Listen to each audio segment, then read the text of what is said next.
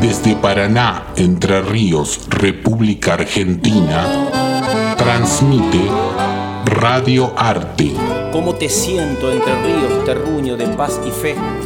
Si estando lejos te extraño y añoro siempre volver, ¿qué es lo que tiene mi tierra que engualicha el corazón? Montes verdes bien nutridos por las venas de un río marrón. Sencilla por su entrega, bondad y valor y amo tus melodías sentidas con guitarra y acordeón. Radio Arte, la radio de la coordinación de la modalidad de educación artística del Consejo General de Educación de la provincia de Entre Ríos. Este es mi pago, señores, es mi suelo enterriado.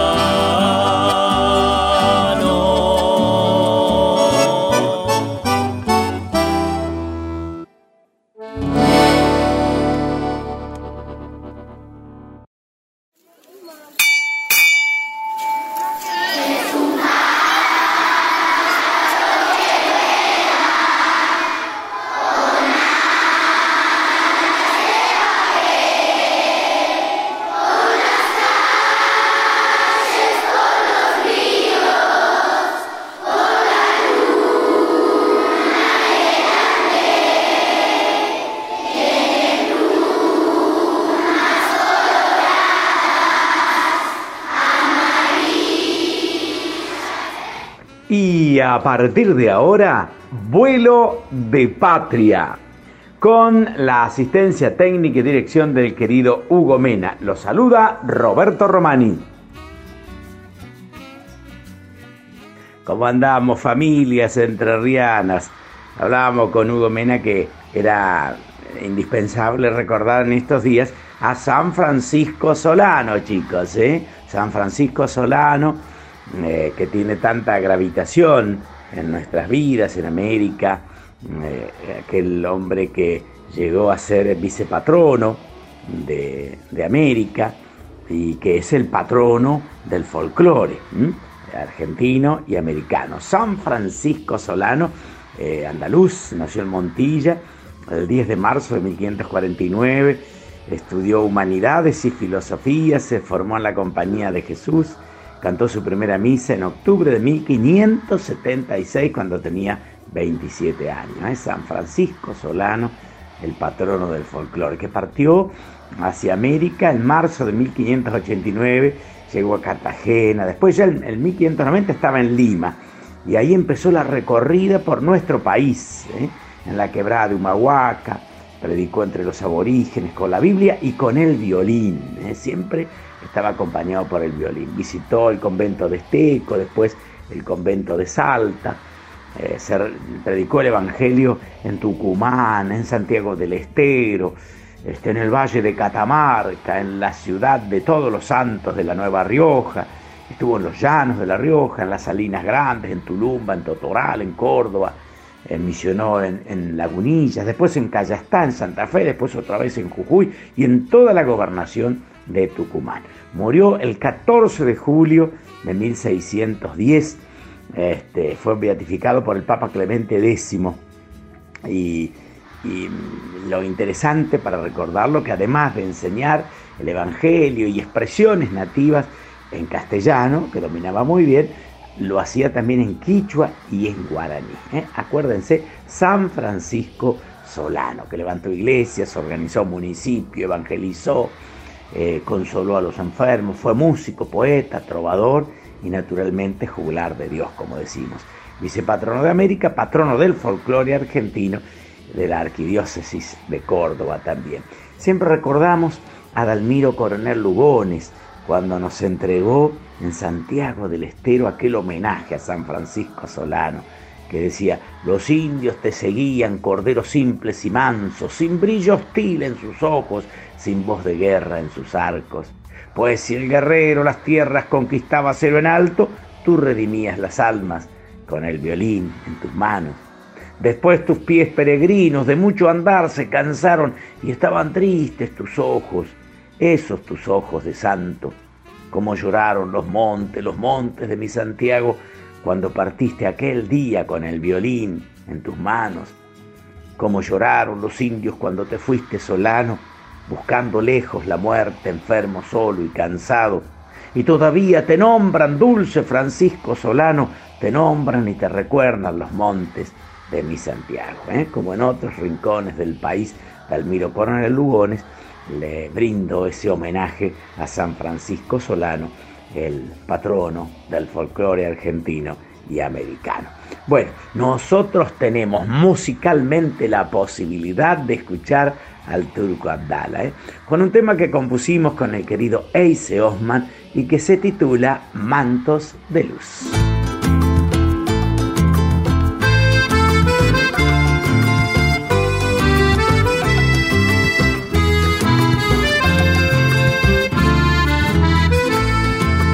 Desde los campos que sueñan con los verdores del trigo, nace un canto en la guitarra, un canto que es un amigo. Es la guitarra que clama, luz de un recuerdo que ha sido madera de mis comienzos donde anidaron los trinos.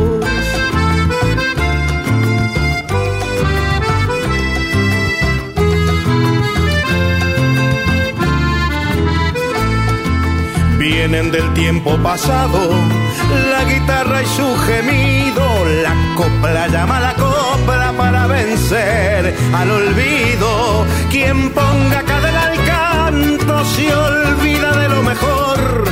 La copla tiene mil voces multiplicadas por Dios. Quien ponga cadena al canto se olvida de lo mejor.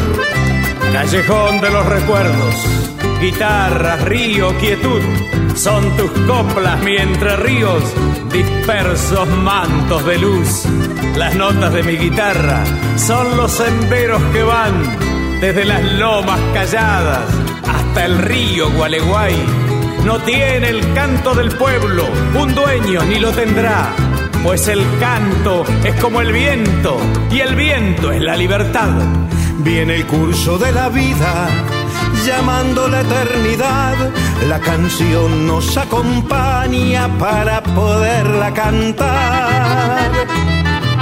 Es la canción un camino donde el hombre queda atrás. La esperanza se adelanta para buscar libertad.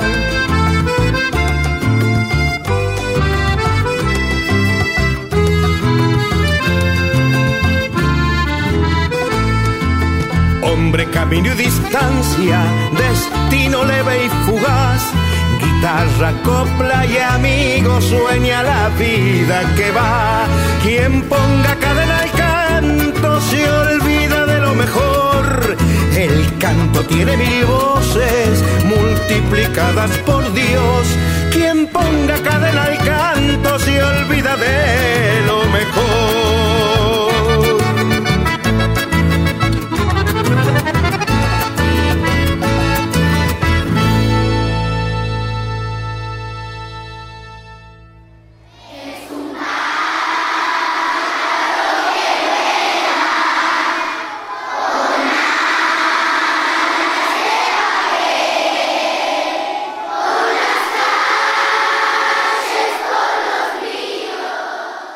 Bien, queridos amigos, hasta aquí. Amigos y especialmente queridos gurises, hemos compartido esta experiencia maravillosa, vuelo de patria, con la asistencia técnica y dirección del querido Hugo Mena. La próxima semana nos volveremos a encontrar. Muchas gracias y hasta entonces. Esto ha sido Vuelo de Patria. Radio Arte de la Coordinación de Educación Artística del Consejo General de Educación.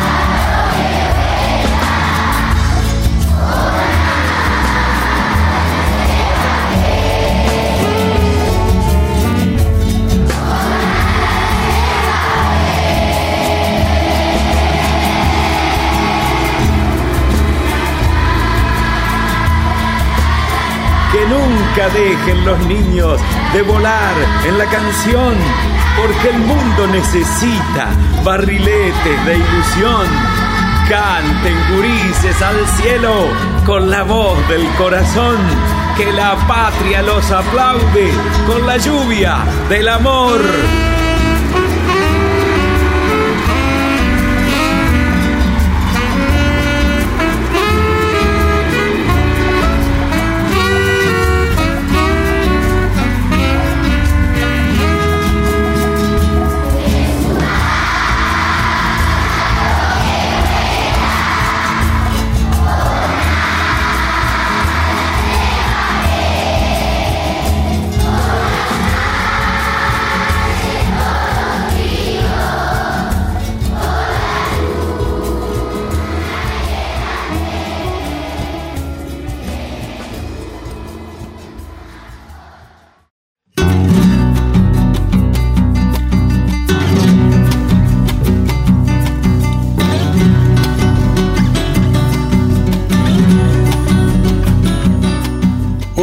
Chicos, hola familia.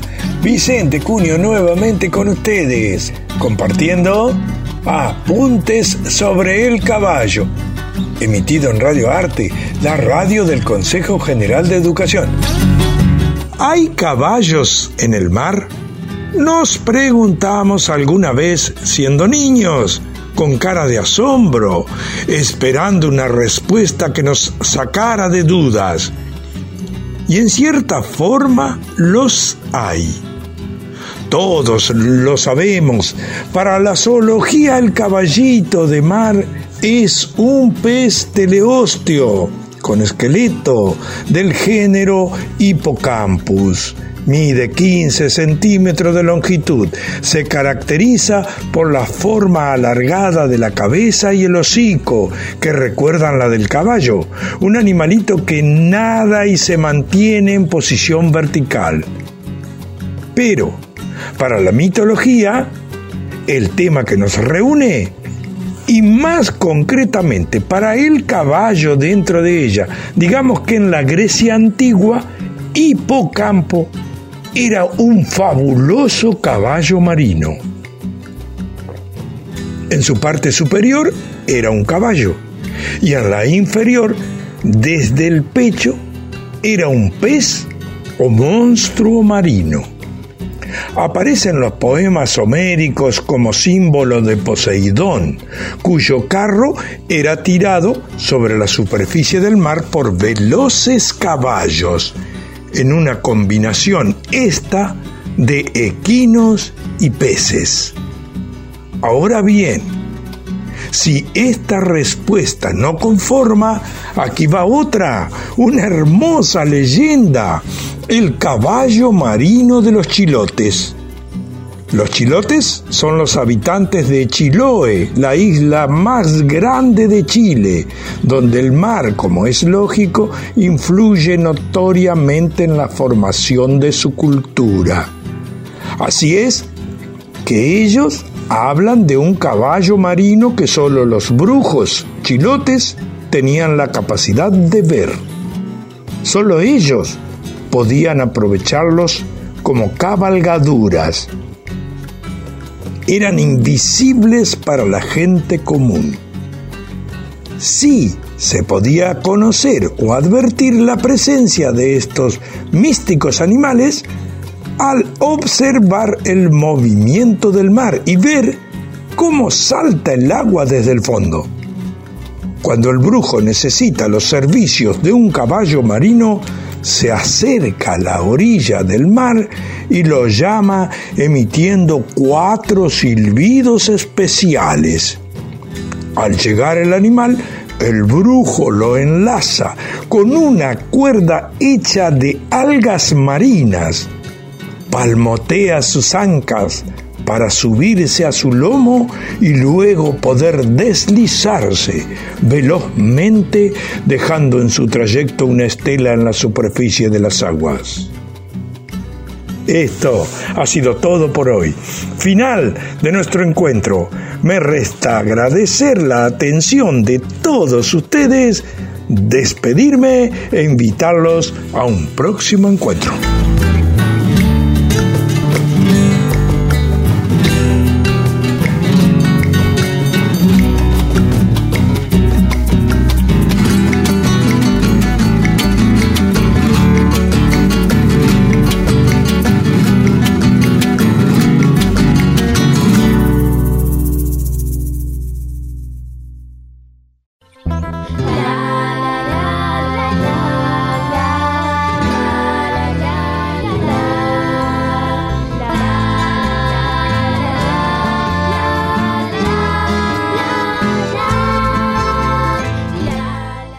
Buenas, buenas, buenas. ¿Cómo les va, gurises? ¿Cómo les va, familias? ¿Cómo les va, profes? Aquí los saluda Hugo Mena.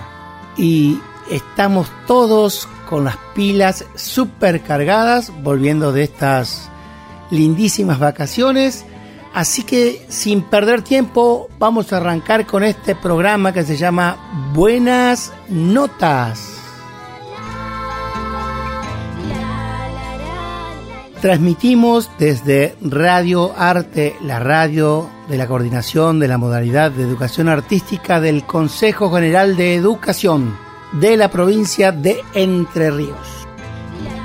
Bueno, como es costumbre, este Buenas Notas lo conducimos con gurises, puede ser Santino Vega que tiene seis, puede ser Mérida Leiza de Villa Paranacito que tiene seis también, eh, puede ser Joaquín Yesca Estacul, puede ser Sofía Gómez, puede ser Amaru Gómez también, pero en este caso tenemos de invitada a Mérida Leiza. ¿Arrancamos, Mary? Ponete más cerca del micrófono. Habla fuerte, fuerte. Hola, hola. Pres- presentate, decí quién sos y cuántos años tenés, por ejemplo. Yo soy Mérida. De Pero Villa. ahora ya no voy a decir más. Tengo seis años. ¿Cómo? Ahora voy a decir, tengo, tengo siete años. Muy bien, muy bien. Y este programa es... Y esto es, Para, va- vamos los dos. y esto, Y esto es, es... buenas notas. Buenas notas con Mérida y Hugo. Mérida que cumplió siete y es de Villa Paranacito. bueno, ¿cómo andás, Mary? Y- ¿Cómo andás, Huguito? Oh, oh, Tanto tiempo. Hola, Mary. Qué gusto que vengas. Claro, no venías porque estabas de vacaciones. ¿Qué contás? bueno, ¿Qué te voy a contar. Mejor Mirá, te cuento yo que tengo un montón de cosas para contar. Bueno, escuchemos Eh, a Mérida. Hablo yo. Después yo te dejo hablar a vos. Dale. Pero primero eh, hablo yo. Dale, a ver, contanos. Bueno, festejé mi cumpleaños. Ah, el cumpleaños Te voy a número contar 7. todo lo que hice en vacaciones. Bueno, dale, contanos, Es a ver. A ver, a ver, a ver. Bueno, Dale. primero festejé mi cumpleaños con, con creo que eran cinco amigas. ¿Cinco mil amigas? no, sí, entendí, entendí, vamos. Cinco amigas, muy bien. Y después eh, fuimos a... ¿A dónde? ¿De vacaciones? ¿Qué me dijiste? No te alejes del micrófono. Dale, a ver. Espera que le voy a preguntar a mi mamá y ahora te digo. Bueno, Mérida Leiza ha venido a los estudios acompañado de su mamá, que se llama Romina. A ver, ahí le está contando. ¿A Ah, ya sé. A ver, fui ¿a dónde? Salta y a Jujuy. Primero fui a Salta, después a Jujuy Me gusta Jujuy, mi y Jujuy. después a Córdoba. Después, ¿dónde? Córdoba. Fuimos al museo. A ver, ¿fuiste al museo dónde? En Salta fuimos Ajá. al museo Ajá. de, de altas montañas. Ah, de altas montañas. Muy bien, bueno, ¿eh? eh, Mérida Leiza nos está contando. nos está contando que fue a un museo en Salta y que en ese museo. había se- una momia Ajá. que encontraron. No, Ah. una, ah, ah, Una Hugo, mo- no te asustes, uh. una momia muerta. una mo- No, está viva. Bueno, no esas momias de las películas. Ajá, no. no es. Es, Dale, contanos una, una momia momia. que la compraron hace muchos, muchos, Hace muchos años, claro. No. Bueno, sí, eran muchos. Ujú. Bueno, la encontraron en una montaña nevada. En una montaña. Eh, era hace mucho, mucho tiempo porque era de los incas. Ah, mirá, de los cinco. Y bueno, y eran tres. La niña de rayo, la doncella ¿Eran tres momias? y un nene. Que no me acuerdo cómo se porque no le pusieron nombre. Ah, no le habían puesto nombre ahí. Y bueno, nosotros fuimos a ver la niña de rayo. Ah, mirá. Y bueno, eh, habían, ellos ya sabían que ellos quedaron intactos, ellos ya sabían que iban a, que iba a pasar eso, Que iban a- porque eran ofrendas a todos los dioses. Tomaban, Y iban a- allá en la montaña, a la punta de la Se montaña, subían hasta allá arriba. y, y, pon- y traían todas las cosas para los dioses. Se tomaban, se tomaban eh, eso, un líquido que le daban, Ajá. y, y ahí se quedaban quietitos y se dormían. Ah, Se, como porque hacía mucho frío, y Claro. mucho frío. Entonces se durmieron y se murieron. uh,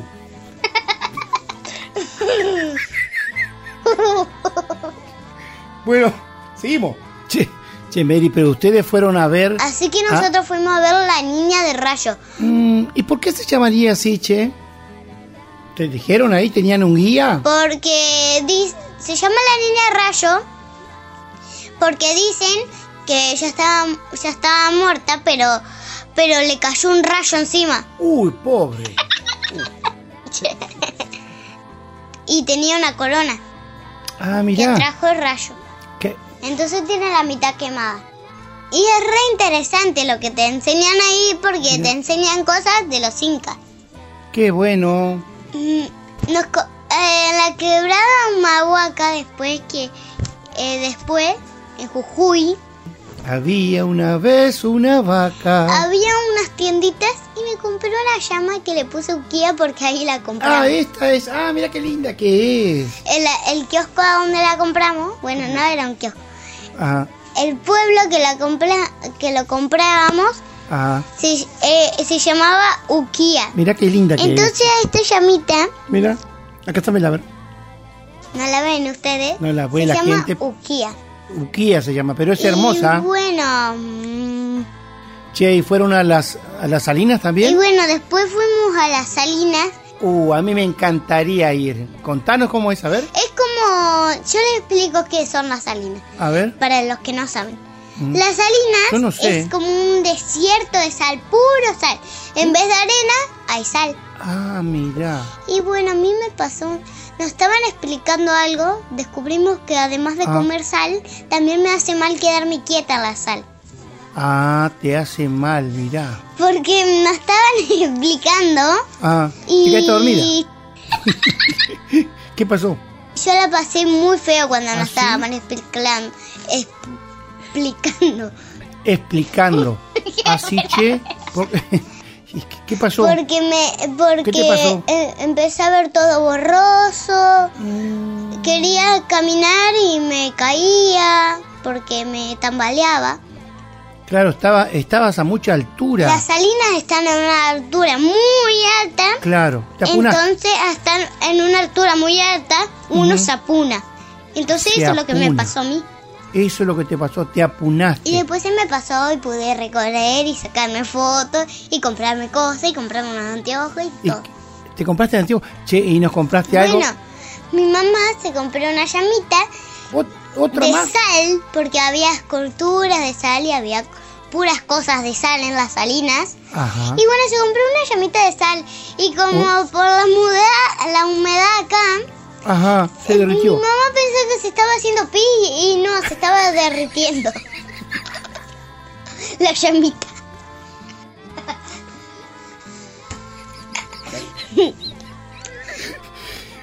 Bueno, si usted recién se- engancha con este programa, este- Mérida está contando que estuvo Bueno, Hugo. en la... Ah, vos me querías contar algo Sí, en bueno, yo te- vacaciones. Ah, no, después voy a contar. Seguí. voy a contar yo Dale. algo que capaz a algunos les interese. Pero a todos nos interesa. A la vuelta pasamos por la posta de Yatrastro.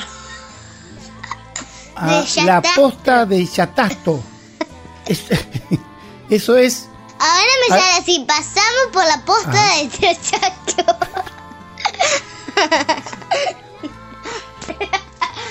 Yatasto. Bueno, ahora sí me sale. Dale, la posta de Yatrastro. Ay, no. ¿Por qué? Olvido. Ahora sí, Bueno. la posta de Yatrastro. Bueno, pero se entendió, se entendió. Bueno, no importa, No pasamos importa, por sigamos, la posta de Yatrastro. Ajá. Y bueno, fuimos. Dale, seguimos contando. Bueno, yo te voy a contar lo que pasó ahí. Lo que pasaba ahí en la posta, a ver. Bueno, la posta de Yatrastro Ujú, Yatasto. es un lugar a donde pasaban, a donde paraba la gente. Cambiaban los, los caballos, Los cab- le daban de comer. tomar agua y la gente descansaba ahí para después seguir viaje. Continuar el viaje. Claro, muy bien. Esa posta es re antigua. Claro, claro. A que no sabes quiénes se encontraron ahí. A ver, ¿quién? Se encontró San Martín y Manuel Belgrano. Se encontraron ahí por primera vez. Muy bien, Mary. Y bueno, ahí está todo como esa época. Hermoso lugar. Y nos encontramos unas sillas a donde estaban San Martín y Belgrano Ah, hablando. mirá. Y nos sacamos algunas Se fotos. sacaron unas fotos ahí. ¿Qué viene? Afuera, obviamente. Ajá. En las estatuas. Eran de verdad. Claro, eran no, no, estatuas eran de verdad, porque hace claro. mucho tiempo ellos ya... Hace mucho que se fueron. fueron, claro. La verdad que eh, en este en estas vacaciones Mm. encontré mm, encontré muchas historias y aprendí mucho. Qué bueno, y nos enseñaste un montón. Muy bien, Mary, muy bien. Che, Mary, tenemos que mandarle saludos a Chiche Telia y a Graciela Soto, que nos escuchan siempre. Y les mando muchos saludos. Ahí están mandados. Bueno, ellos son docentes también. Quiero mandar Ajá. saludos a mi A- perro Rufus. A, a tu perro. También conozco una nutria que se llama Porota. y les mando muchos saludos. Bueno, para tu perro y para la nutria. Ah, muy bien. Bueno, vamos a escuchar una canción. Es un regido doble de Jorge Méndez. Bueno, esta obra pertenece también al disco Buenas Notas que grabamos en el 2013-2014, en donde participan como 2.800 gurises. Bueno, y acá, en esta versión, la voz solista es de Juliana González, de Villa Parnasito. El coro también lo hace ella. En determinado momento cantan dos nenitas, hay dos voces, y las dos voces las grabó Juliana, que tiene una afinación perfecta. En ese entonces tenía 8 años, 9 por ahí. Pero la percusión es de Juanpi Francisconi, el gran Juanpi Francisconi grabó acá la percusión en este disco. Este, el bandoneón es de Abel Rodríguez, el fuelle azul. Abel Rodríguez es un bandoneonista correntino que participó en el grupo Reencuentro. El grupo Reencuentro es aquel de los hermanos Sheridan. ¿Se acuerda que tuvieron el accidente que cayeron al río Paraná en el colectivo? Bueno, después esa agrupación se rearmó y allí formó parte Abel Rodríguez de este grupo legendario. Y las guitarras y el bajo lo grabé yo en este disco. Bueno, entonces escuchamos El viejo aguará rajido doble de Jorge Méndez. Ha muerto el viejo aguará, la costa de luto está. Viejito islero que fue, guitarrero del Juncal.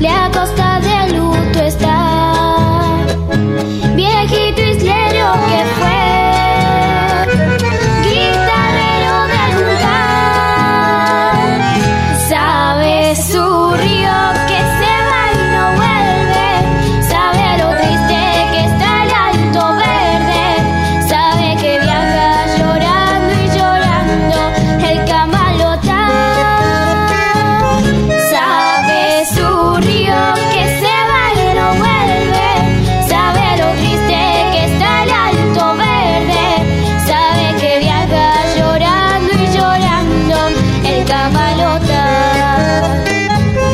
Canoita, de timbó, compañera de curtido pescador. Ya no sales cuando el río está encrespado, no te canta tu cantor.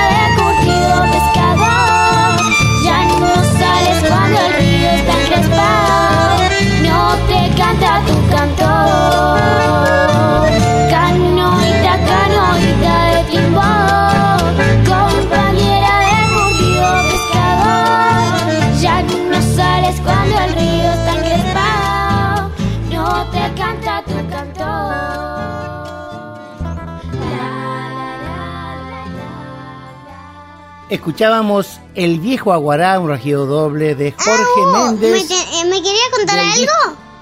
Ah, pero yo me tengo que ir, tengo que tomar la leche. Perdón. Bueno, nos vamos, nos Otro vamos. día.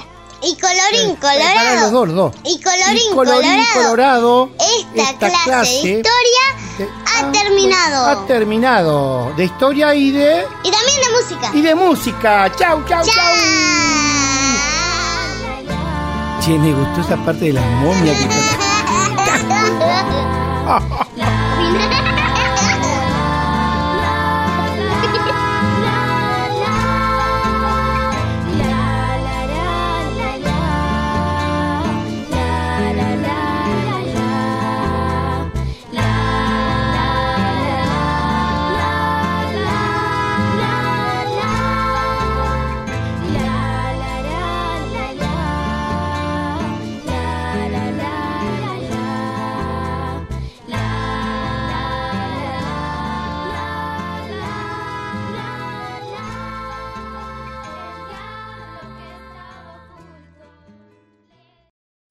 Transmite Radio Arte, la radio de la coordinación de la modalidad de educación artística del Consejo General de Educación de la provincia de Entre Ríos.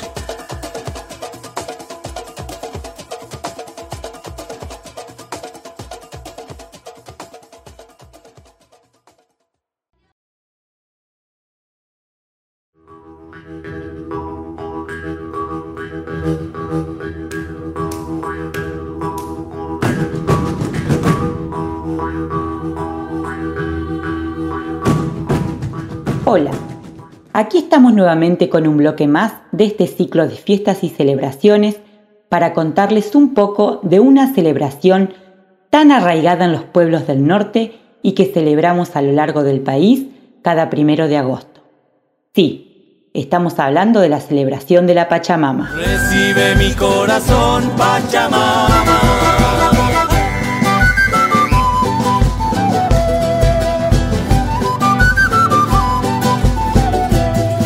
La Pachamama es una tradición ancestral que comienza el primero de agosto, pero que en realidad se homenajea a la Madre Tierra durante todo el mes, especialmente en la Puna Salteña, Tucumán, Jujuy y Catamarca.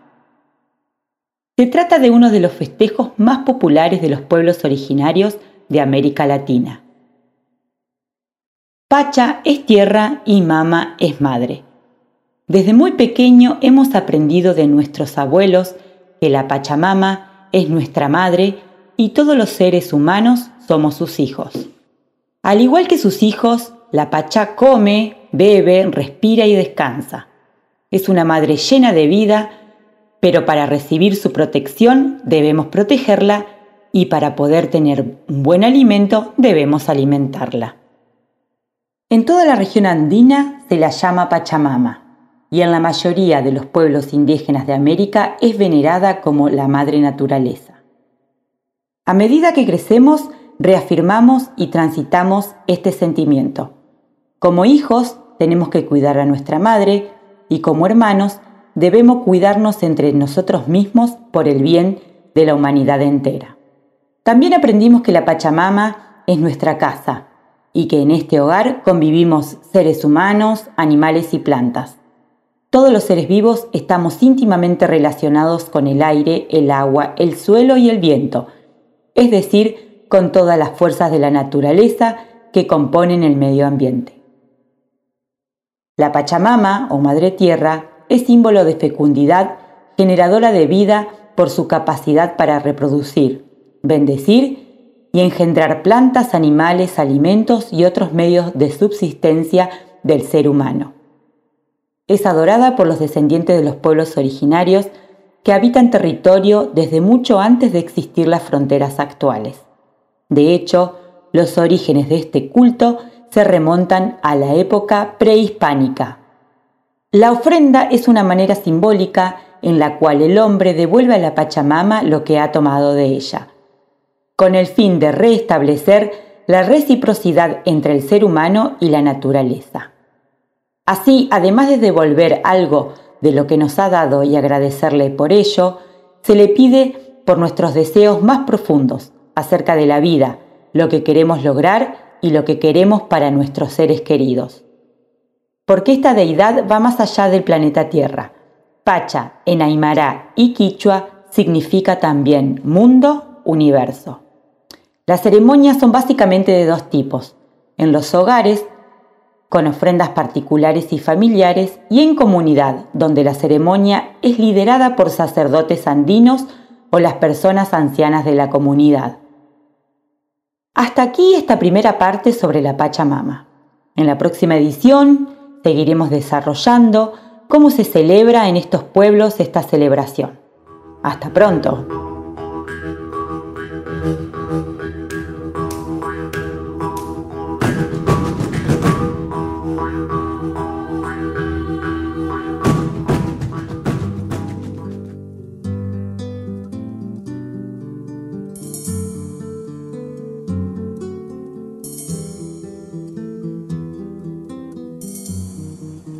Pachamama, Pachamama Santa Tierra, yo te entrego mi cansancio en estos cerros helados y una ollita con tinchas, comida de Pachamama.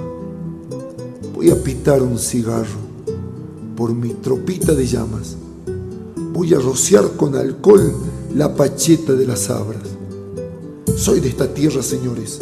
Yo no soy extraterrestre mi majada de ovejas, por mi cabra, cara y leche, por mi docena de guaguas, mis rastrojos y mis burros.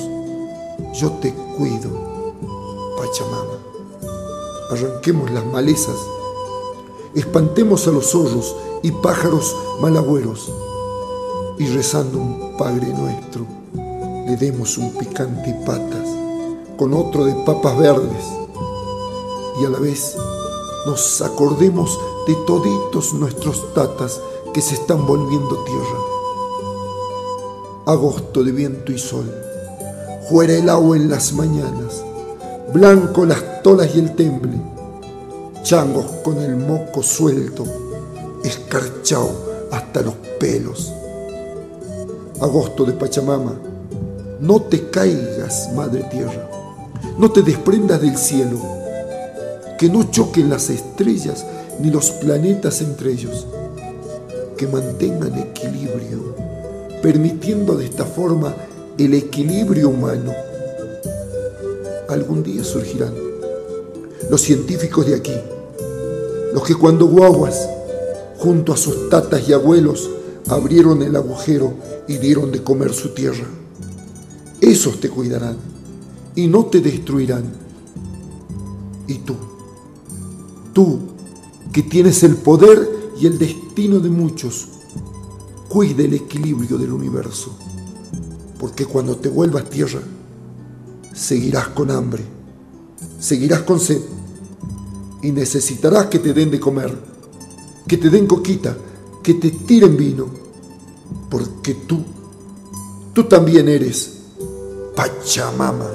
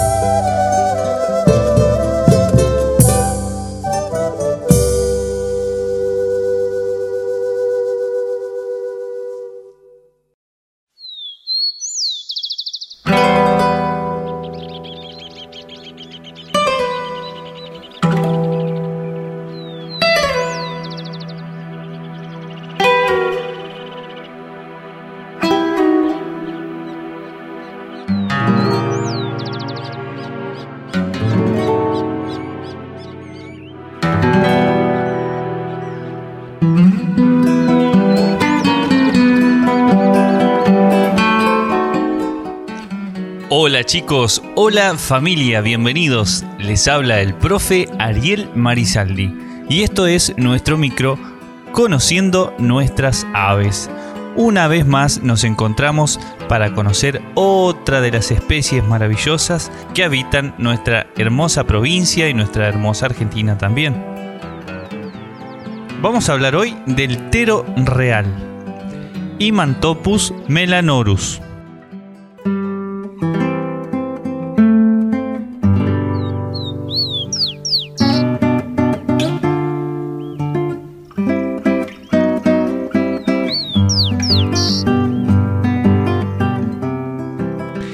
Este elegante vadeador se destaca por sus larguísimas patas rojas, la que junto a su sobrio plumaje blanco y negro lo convierten en una de las aves más notables del bañado.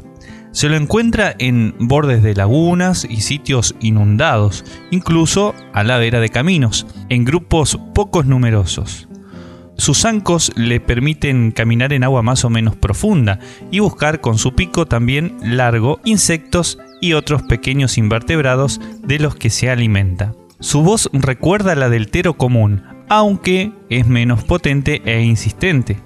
Ese sonido semeja al ladrido de un perro pequeño, de ahí otro de sus nombres comunes, perrito de agua.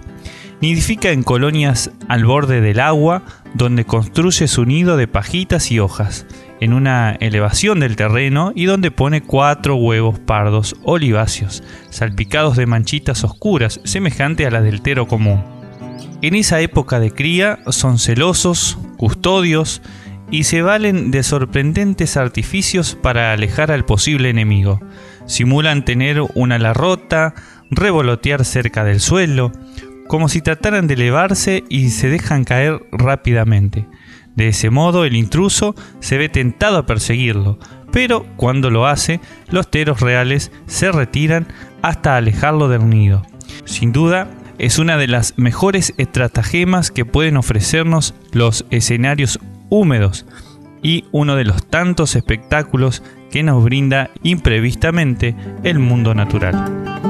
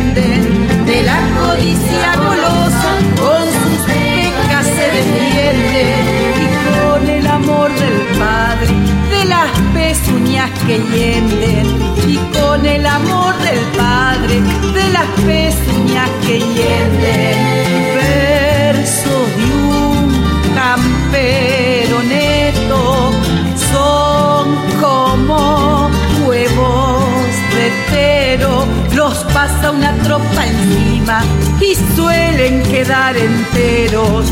Los pasa una tropa encima y suelen quedar enteros. Alerta enteros del alba, que al campo llegan visitas, como llegan las nostalgias al ritmo de chamarrita. Centinelas aguerridos de la infancia campesina que cuidan como a sus nidos la tradición argentina. Y es de verlo altero viejo, su pinta de cuchillero. Y es de verlo altero viejo, su pinta de cuchillero. Parece un gaucho dispuesto a hacerse ojalar el cuero. Parece un gaucho dispuesto ojalar el.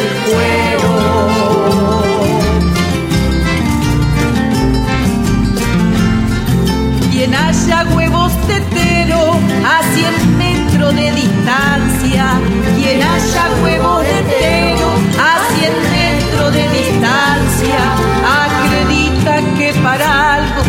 tiene ojos en la estancia. Acredita que para algo tiene ojos en la estancia.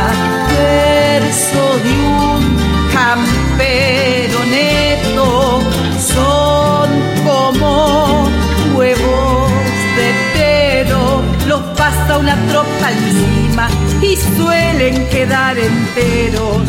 Los pasa una tropa encima Recuerden, gurises, que como les digo siempre, eh, pueden buscar más de las especies y hacer consultas e informarse qué está pasando en el mundo de los pájaros y las aves. Si buscan a través de las redes, pueden seguir a Aves Ibicuí a través de Instagram o también a través de Facebook. Aves Ibicuí y aparece la página de, este, de esta organización donde continuamente está informando qué pasa con el mundo de las aves, también acerca de, charlas educativas que realizan en las escuelas donde se van a visitar, también si sos profe y querés que te vayamos a visitar desde Aves Ibicuí, nos escribís, organizamos el día y te visitamos con un grupo de personas donde vamos a informar a la escuela, vamos a educar eh, sobre las especies de, de, pájaros que habitan en nuestra provincia, cómo cuidarlos, protegerlos y la importancia en el medio ambiente. Muy bien, así hemos llegado al final. Gracias por acompañarnos. Lo volvemos a encontrar el próximo programa. Soy amigo de las aves, pero sin jaula, señor.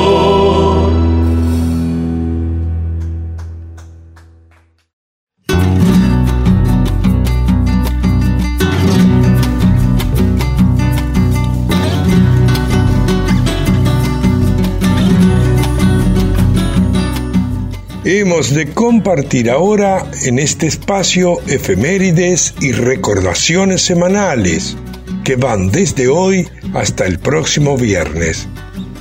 El 30 de julio de 1810, el Cabildo Abierto de Concepción del Uruguay elegía diputado como solicitar a la Junta de Mayo al cura vicario doctor José Bonifacio Redruello, quien no llegaría a incorporarse a la Junta debido a sus tendencias realistas. El 31 de julio de 1888, durante el gobierno de Clemente Basavilbaso, se establecía en Entre Ríos la ley que prohibía los juegos de lotería, las riñas de gallos y el tiro a la paloma. El primero de agosto es el Día de la Pachamama, Madre Tierra. Es un festejo popular que viene de los pueblos originarios de América Latina, que valoran y ofrendan a la naturaleza protectora y fecunda de la tierra. Pacha en Aymara y Quechua significa tierra, mundo, universo. El 2 de agosto de 1889 fallecía Eduardo Gutiérrez, escritor y periodista, autor de obras como Juan Moreira, Juan Cuello, Juan Sin Patria, Santos Vega, El Chacho, Juan Manuel de Rosas, Hormiga Negra, Dominga Rivadavia y La Mazorca. El 3 de agosto de 1823 fallecía en Buenos Aires Remedios de Escalada. Casada con José de San Martín en 1812, tendrían como única hija a Mercedes Tomasa. El 4 de agosto de 1884 se inauguraba el primer jardín de infantes del país. Fue en la Escuela Normal de Paraná. El 5 de agosto de 1969 fallecía en Buenos Aires Amaro Villanueva. Nacido en Gualeguay, fue poeta, narrador, ensayista, periodista y fundador de la Academia Porteña del Lunfardo.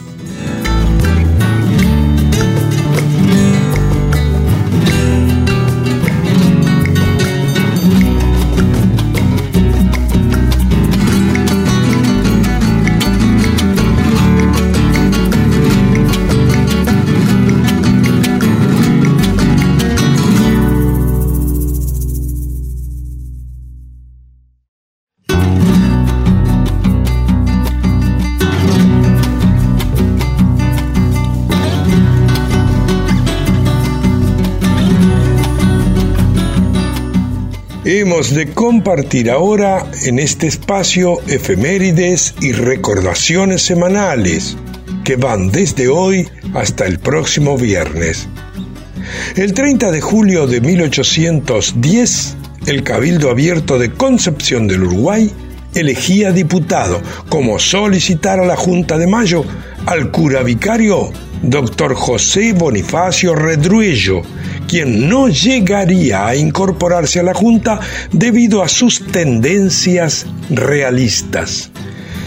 El 31 de julio de 1888, durante el gobierno de Clemente Basavilbaso, se establecía en Entre Ríos la ley que prohibía los juegos de lotería, las riñas de gallos y el tiro a la paloma.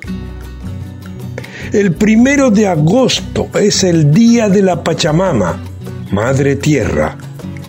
Es un festejo popular que viene de los pueblos originarios de América Latina, que valoran y ofrendan a la naturaleza protectora y fecunda de la tierra.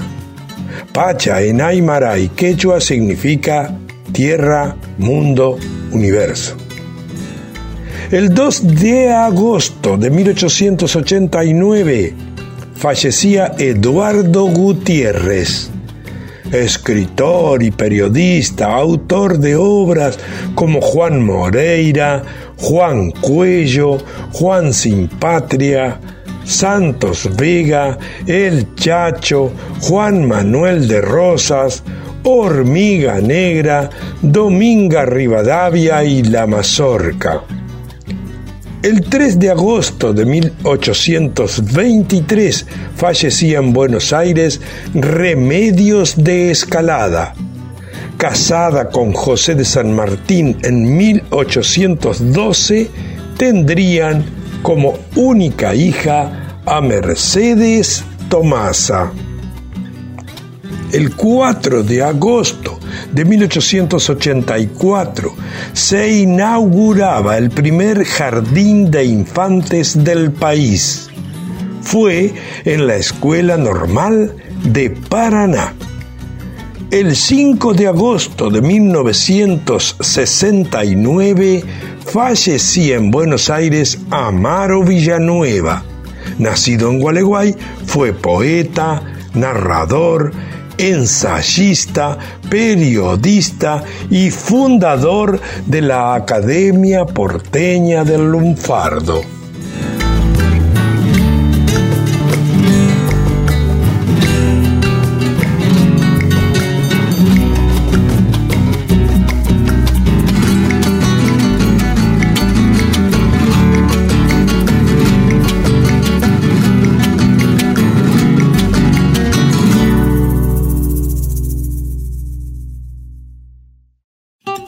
Transmite Radio Arte, la radio de la coordinación de la modalidad de educación artística del Consejo General de Educación de la provincia de Entre Ríos. Entre Ríos te proclamo paraíso del amor, de la hombría y el valor. Sos un rincón soberano Sos fuerte apretón de manos que se brinda convencido de que a tus hijos entre ríos sus hermanos la idolatran porque has dado a la patria hijos guapos bien nacidos